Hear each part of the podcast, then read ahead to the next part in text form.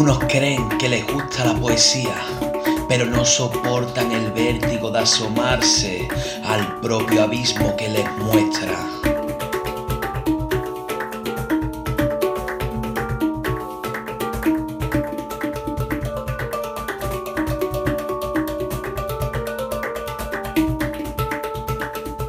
Otros aseguran que no la entienden, que no les gustan, que se desangran con la puñalada de una certera estrofa.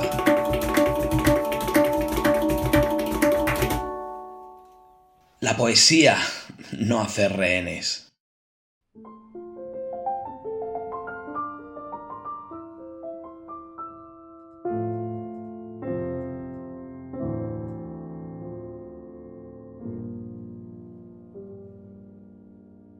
Bienvenidas, bienvenidos al séptimo episodio de La poesía no hace rehenes. Hoy contamos con Jordi Hortelano, que nos acercará su prolífico y sensible mundo interior. Con él hablaremos de sus relatos, de sus poemas y de alguna que otra anécdota en su ya largo recorrido literario.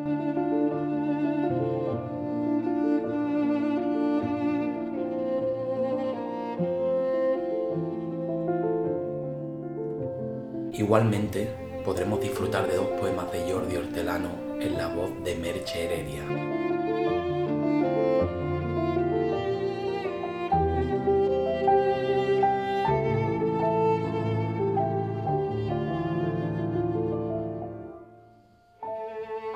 Así que, sin más demora, os dejamos con Jordi Hortelano.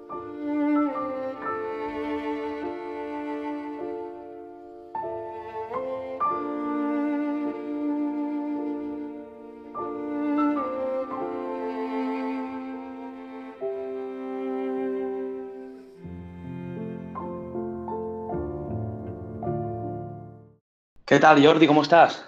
Hola, Manu. Pues bien, aquí pasando lo mejor posible dentro de este confinamiento. Gracias por invitarme a tu programa, que me parece maravilloso. No me pierdo ni uno.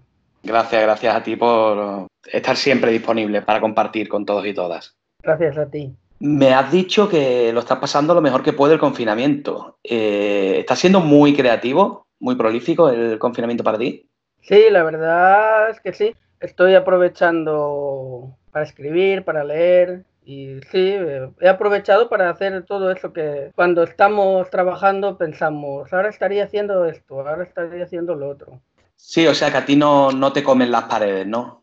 No, no, no, no, no me comen. Yo necesito silencio, necesito estar, eso, confinado. Yo cuando escribo me he confinado toda la vida. Eh, me he encerrado en una habitación y me he puesto a escribir. Siempre he escrito completamente aislado del mundo. Cuéntanos, ¿quién es Jordi Hortelano, escritor? Bueno, Jordi Hortelano es un repartidor de pan que le apasiona escribir desde muy pequeño, le apasiona sobre todo emocionar, porque se emocionaba desde muy niño con la lectura, con las historias, con los libros. Entonces siempre mi ilusión fue poder emocionar a través de mis letras y decidí repartirlas, repartir letras. Eh, un día me, gracias a la ayuda de mi familia, me atreví, publiqué mis escritos y hasta hoy ya tengo unos libros publicados y ya y unos lectores fieles a los que no les he tenido ni siquiera que pagar. Genial. ¿Qué, qué te impulsa a escribir, Jordi?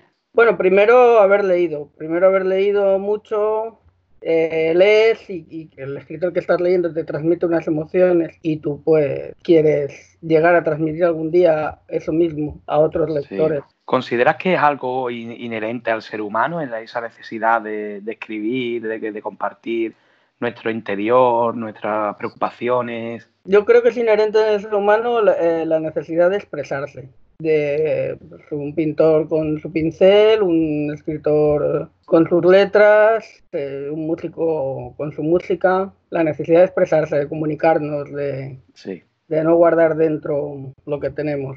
¿Y por tu parte consideras que es terapéutica la, escritura o la utilizas de manera terapéutica la, escritura? Bueno, en la mayoría de casos que conozco sí, ha de serlo, digamos que a veces sirve hasta de catarsis tú llevas algo dentro, lo expulsas, es como soñar, es como soñar pero despierto, pulsas y queda todo como más relajado, como más... Todo y bueno, incluso eh, es catártico no solo a lo mejor para el autor, sino también para, para el lector, ¿no? Si logras llegar, que es una cosa bastante difícil, sí. Claro, de hecho hay lectores que ese es el mayor premio que puede tener un, un artista en general, ¿no? El, el haber logrado emocionar, el, el, haber logrado transmitir sus emociones a una persona totalmente desconocida, que igual no, no, tiene nada que ver con él en la vida. Servir un poco de espejo, ¿no? Para el lector, que él se pueda reconocer en lo que está leyendo y que él se pueda también beneficiar, ¿no? De, de, lo, de esa lectura. Exacto, es un poco desnudarte y lograr desnudar. ¿Y tus referentes literarios, Jordi, cuáles son? ¿Tienes algún pues mira, poeta? Empecé, sí, empecé escribiendo poesía cuando te enamoras por primera vez o cuando sientes algo por alguien por primera vez. Pues eh, yo había leído, mis referentes son Calderón de la Barca, sí. Adolfo Becker, Lope de Vega, luego también La Divina Comedia de Dante. Son los, los clásicos, los del siglo de oro, sí. todo sobre todo. Luego ya Miguel Hernández se convirtió en mi, en mi mayor referente, pero yo ya de niño ya leía a Lope, leía a Becker y leía a Calderón, que considero que son los tres que me hicieron querer escribir poesía. Una formación clásica en poesía tuviste, ¿no? Y luego en narrativa, mi dios literario, como yo le llamo, es García Márquez, Gabriel García Márquez. Muy bien. Porque tienes un libro publicado, ¿verdad, Jordi? Tengo dos. Dos libros. Dos libros. Sí, uno que es un relato largo, eh, unas 24 páginas más o menos, y se llama El secreto del señor Bol y es un libro de, de doble lectura, en el que uh -huh. acompañas a un niño por un camino y si descubres el secreto al final, al volverlo a leer, cambia la, cambia la historia. Y luego tengo ah, un, un libro ya agotado, afortunadamente, del que sacaré una segunda edición, que se llama Latidos de Jordi Hortelano, que es un recopilatorio, un libro almanaque, como lo llamó mi editor, en el que hay relatos y poesías y pensamientos. Convéncenos de por qué necesitamos leer cualquiera de los dos libros. Si quieres, convéncenos primero del secreto del señor Ebol y después de, del otro que nos has comentado. Bueno, el secreto del señor Ebol, eh, según han dicho todos los que lo han leído, los lectores, un libro muy entretenido, es, es, un libro sobre todo emocional, es un viaje emocional en el que se disfruta y es, es entretenido y, y, la verdad ha gustado mucho, ha tenido mucha aceptación. Es como una aventura, una aventura, una aventura visual.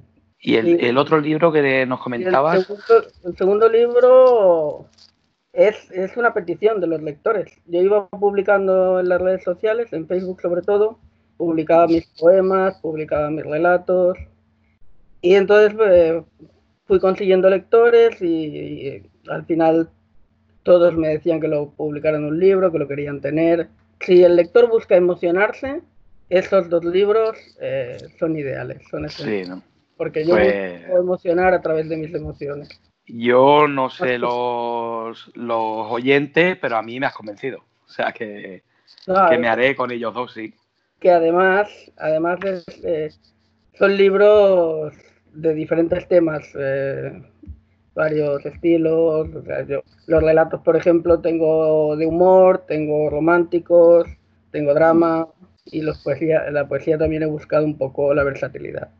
Por lo tanto, pueden gustar, algunos pueden no gustarte y otros pueden gustarte.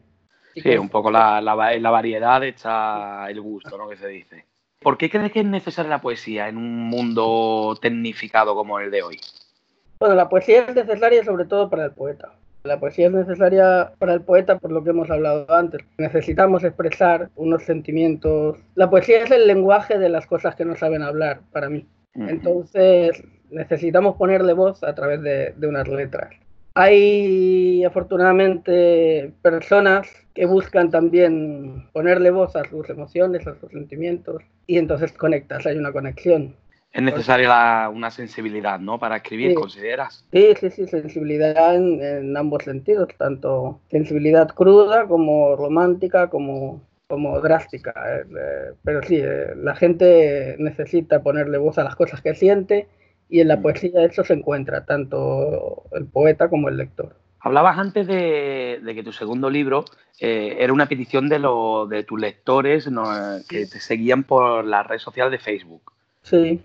Yo eh, soy uno de esos seguidores y hace poco estuve siguiendo una, unas anécdotas que, contaste sobre tu caminar de, escritor, tres en concreto, y me gustaría que, no, que nos las contaras un poco aquí a, los oyentes, para los que no te sigan en redes sociales no hayan podido disfrutarlas. Bueno, yo como he dicho, ante todo gracias por leerme.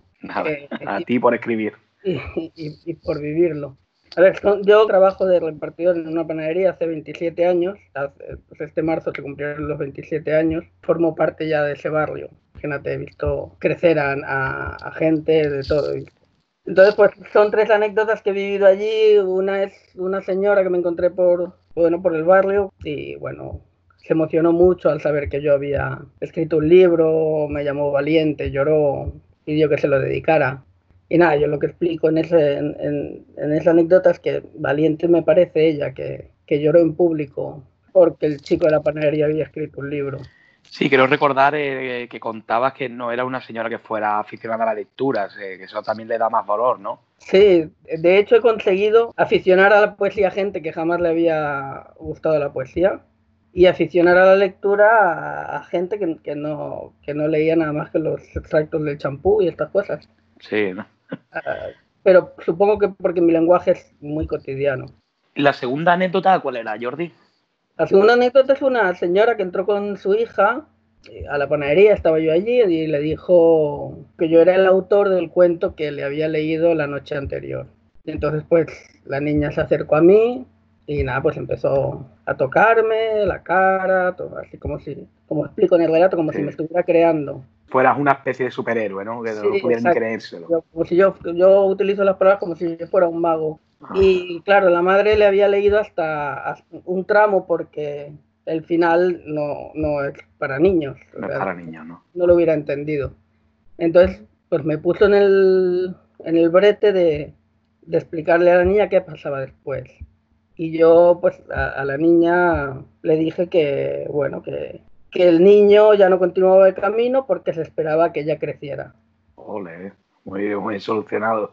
Sí, y bueno, luego eh, la niña es, invidente, entonces, pues, claro, yo imagino que ella, el personaje no, no, tenía cara, yo no le dibujo una cara con las letras, no, no lo describo físicamente. Entonces estoy seguro de que esa niña se imagina el personaje tal y como yo me lo imaginé cuando lo creaba. Claro, de sensibilidad a sensibilidad, ¿no? Conectaste y ahí. Sí, bueno, y sobre todo lo bonito de que algún día esa niña se acordará de esos personajes.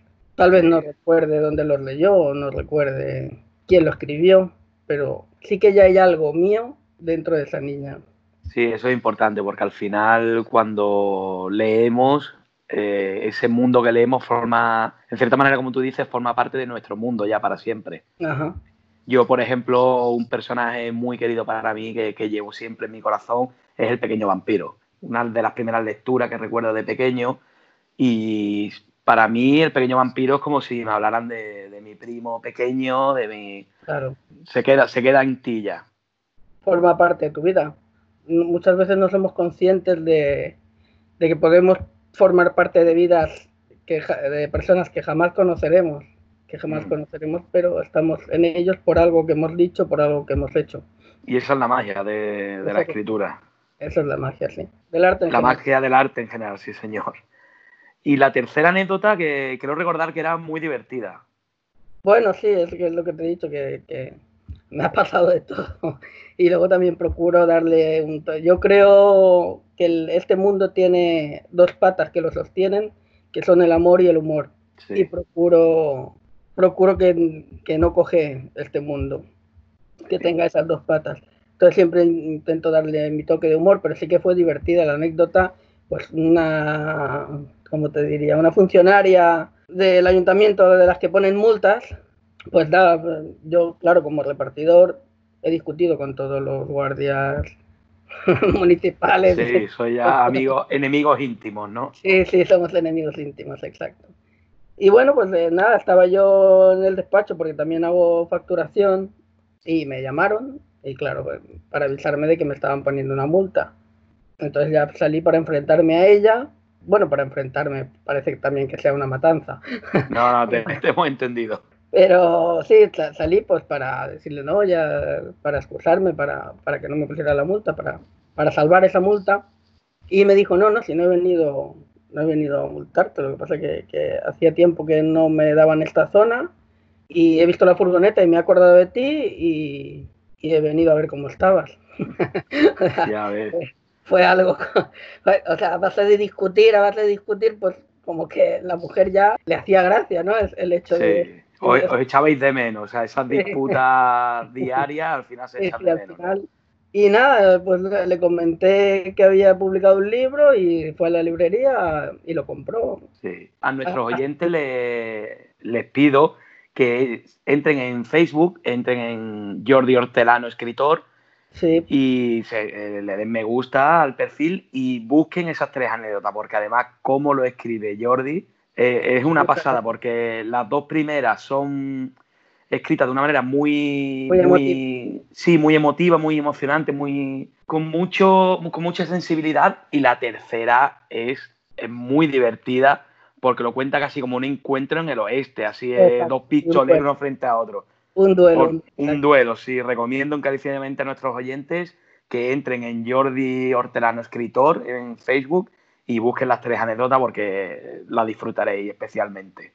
Muchísimas gracias, muchísimas gracias. Nada, y hablando de redes sociales, ¿dónde podemos seguirte, Jordi? Estoy en Facebook, en mi página, como tú has dicho, Jordi Hortelano Escritor. Luego estoy en Instagram como arroba secreto y en Twitter como Jordi Hortelano. Donde mejor me manejo en Facebook. ¿Me dejas decir algo? Sí, por supuesto. les recomiendo a mis lectores que sigan tu programa. Muchas gracias. Es, es cultural, sobre todo. Es, sí, al final es, un poco conocer lo que, lo que se está haciendo en el mundo de, de la cultura y sobre todo cultura de proximidad, nosotros que somos, somos o residimos en Barcelona, podemos estar un poco difusos y es una manera de que este, entremos un poco en contacto y saber qué se está haciendo y, que disfrutemos a fin de cuentas del trabajo de los demás compañeros y compañeras. Además que el nombre de la sección a mí me parece precioso. Sí, la poesía no hace rehenes.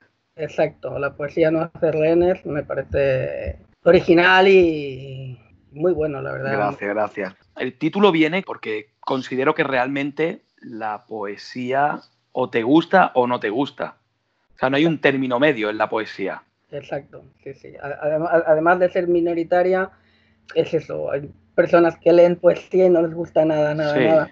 Lo que pasa es que yo siempre pido una segunda oportunidad para todo. Yo siempre pongo el ejemplo del gazpacho. A mí el gazpacho, la primera vez que lo probé, no me gustó y, y, ahora, eh, ahora me encanta hay que dar oportunidades primero porque no todos los poetas escriben igual, ni todos los escritores escriben igual, ni la gente, eh, mira, el arte, el arte por antonomasia es la música.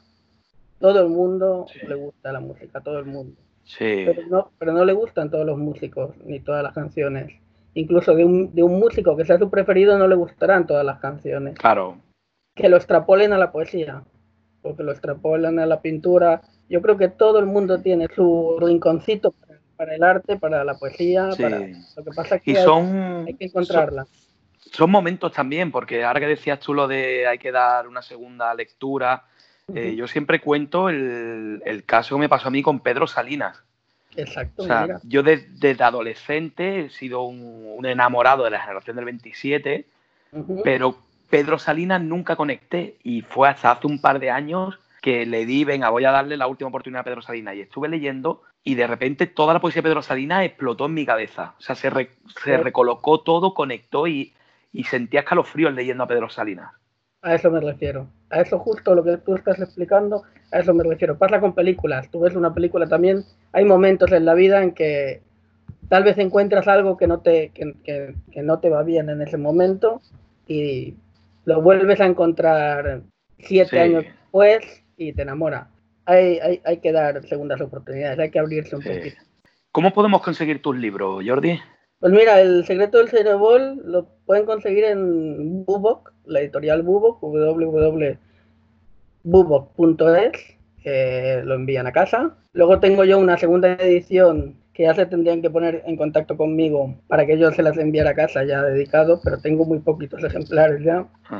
Me quedan 10 y se tendrían que poner en contacto conmigo pues por Messenger o por, mediante mi página. Sí, en Jordi Hortelano, escritor.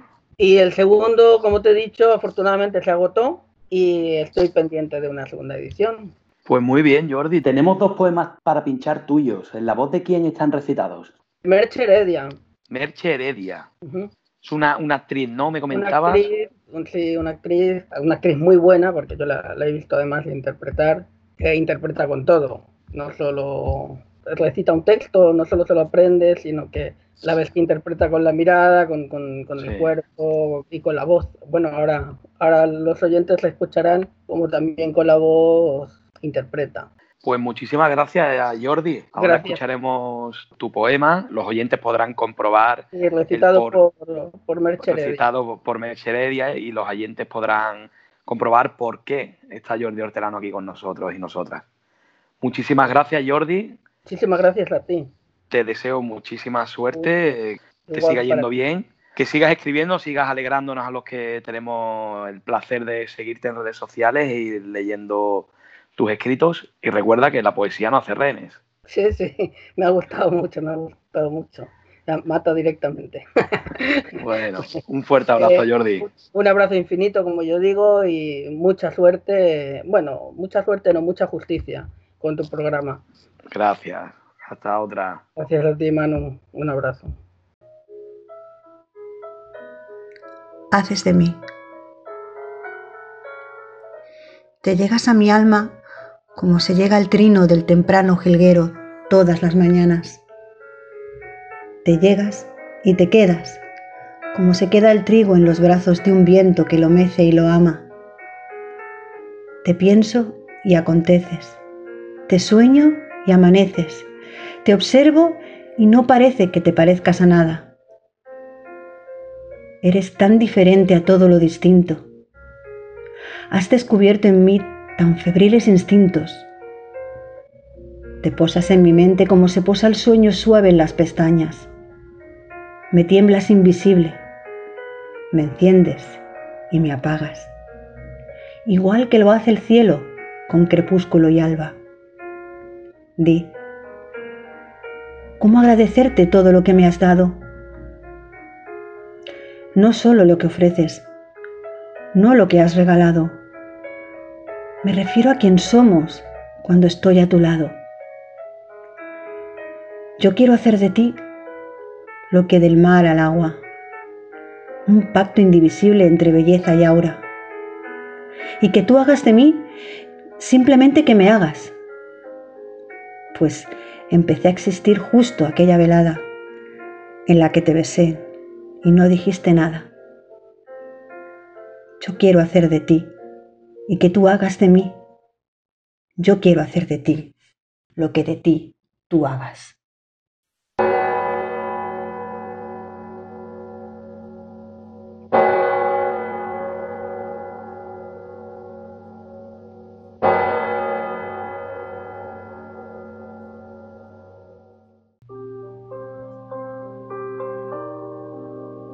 Sobre la piel del tiempo. Encajas tan perfecta en mis instantes. Habitas tanto espacio en la nostalgia del futuro imperfecto que me espera. Levantas tal revuelo si aleteas, mi mariposa incauta, que esparces todo el polvo que las hadas dejaron sobre el suelo de mi infancia. Si acumulo lo amado hasta el momento, si es que fue amor tamaño desconcierto, y lo hilvano con todos los anhelos del torpe sueño del enamorado. Si te conjugo el verbo sobre el labio que tiembla entre mis besos, tal vez, amor, que llenas los espacios aún no descubiertos, logro expresar lo mucho que te amo, sobre la piel del tiempo.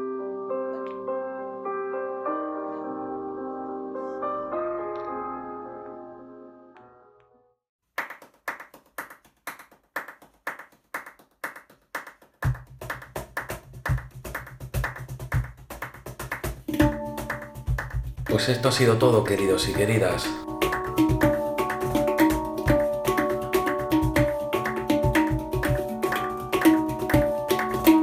Esperamos que hayáis disfrutado de esta entrevista a Jordi Hortelano y de los dos poemas en la voz de Merche Heredia.